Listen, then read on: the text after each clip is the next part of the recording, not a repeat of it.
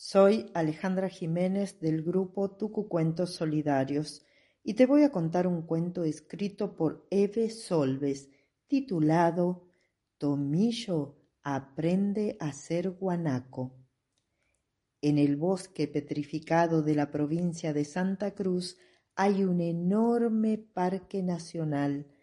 Ahí fue el primer lugar de trabajo de Marcos, el joven guardaparque la casa que le habían destinado para vivir era la única construcción en treinta kilómetros a la redonda. El paisaje lunar, rodeado por mesetas y acantilados, era muy impactante. Ahí fue donde conocí a Tomillo y lo salvé de la cacerola, dice Marcos cuando recuerda su estadía en el bosque petrificado. Es un lugar muy solitario. Al principio mi única compañía era Ayelén, mi perra doga.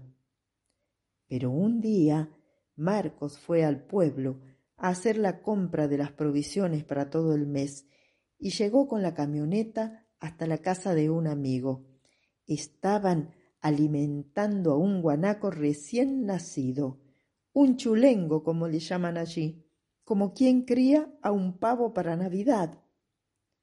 Si me lo dan, me lo llevo conmigo, dijo Marcos al verlo tan pequeño y frágil. El animalito todavía tomaba el biberón y era muy amigo de los niños de la familia, pero también destrozaba las rosas del jardín, así que se lo dieron de muy buena gana. Cuando llegaron a la casa, el chulengo se lanzó sobre el pequeño huerto y empezó a comer entusiasmado una planta de tomillo. Y de ahí le quedó el nombre, Tomillo. Ayelén lo adoptó inmediatamente y lo crió como a un hijo. Perra y guanaco se peleaban por sentarse junto a Marcos, y él Todas las tardes tomaba mate en compañía de ellos dos. Tomillo se arrodillaba a su lado como hacen los camellos y metía la cabecita debajo de su brazo. Marcos le hablaba haciendo un sonido y Tomillo le contestaba con un ruidito. Un sonido, un ruidito, dos sonidos, dos ruiditos, como si quisiera hablar. Entretanto, Tomillo crecía, ya casi era un joven y cuando llegara la primavera seguro buscaría a su manada para formar pareja.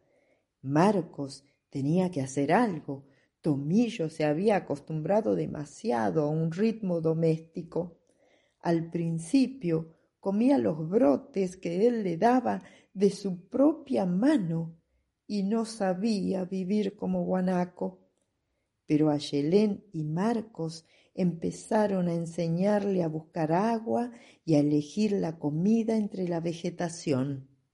Un día que Marcos andaba recorriendo el valle, vio a una manada de guanacos en libertad.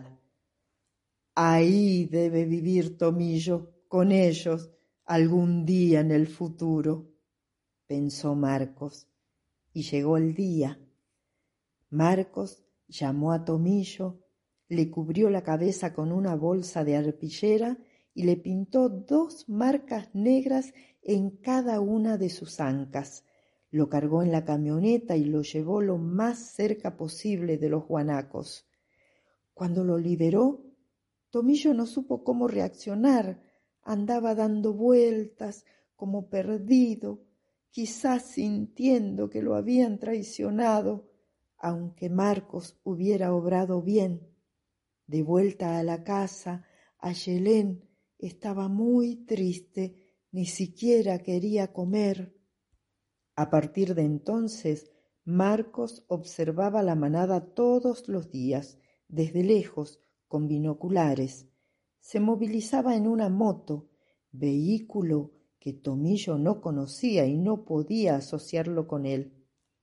Al principio vio que Tomillo andaba solo, los demás lo rechazaban, pero al fin fue aceptado y ya pastaba entre la manada.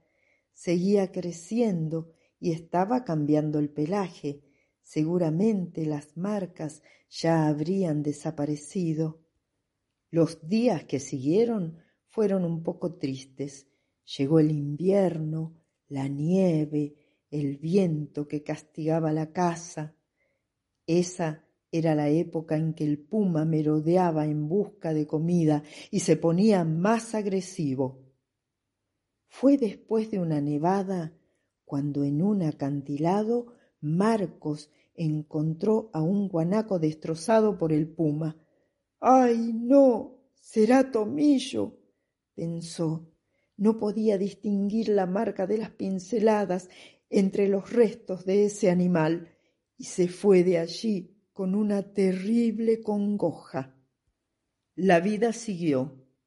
Volvió la primavera y Marcos empezó a recorrer el parque con una camioneta amarilla muy parecida a la camioneta de un cazador furtivo que solía merodear por allí, aun sabiendo que eso estaba prohibido.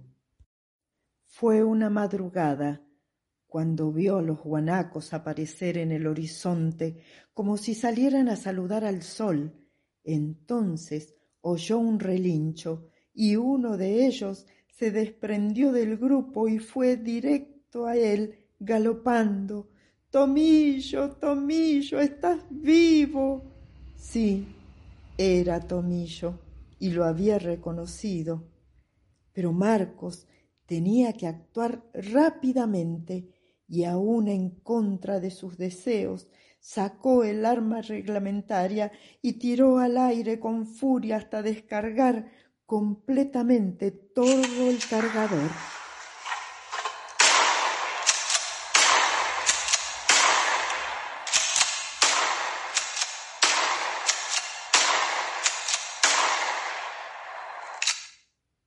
Entonces Tomillo se alejó de él para siempre.